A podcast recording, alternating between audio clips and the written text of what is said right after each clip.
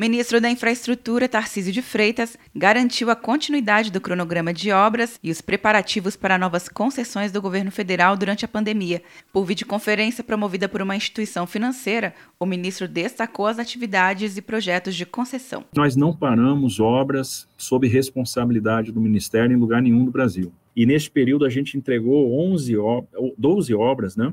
É, nesse período de, de, de, pandemia. A gente manteve a atividade de estruturação de projetos para concessão. Nós temos um programa grande, ousado, de concessões de infraestrutura. O ministro chamou a atenção para o lançamento do programa Pro Brasil de recuperação econômica pós-Covid-19. O programa tem dois eixos, progresso e ordem. O meu braço progresso é setor privado, que são os 250 bi de investimento. E nós vamos ter um braço obra pública, né, que é um braço menor, a gente está falando em 30 bi de investimento, e quando eu falo 30 bi, eu estou falando na perspectiva plurianual. Entre as medidas, está previsto um novo desenho para atuação das agências reguladoras e a revisão do licenciamento ambiental, o que depende do Congresso Nacional. O ministro também assinalou as medidas de logística que foram tomadas pelo governo para garantir a circulação de mercadorias e de trabalhadores em atividades essenciais, logo no início das paralisações provocadas pela Covid-19.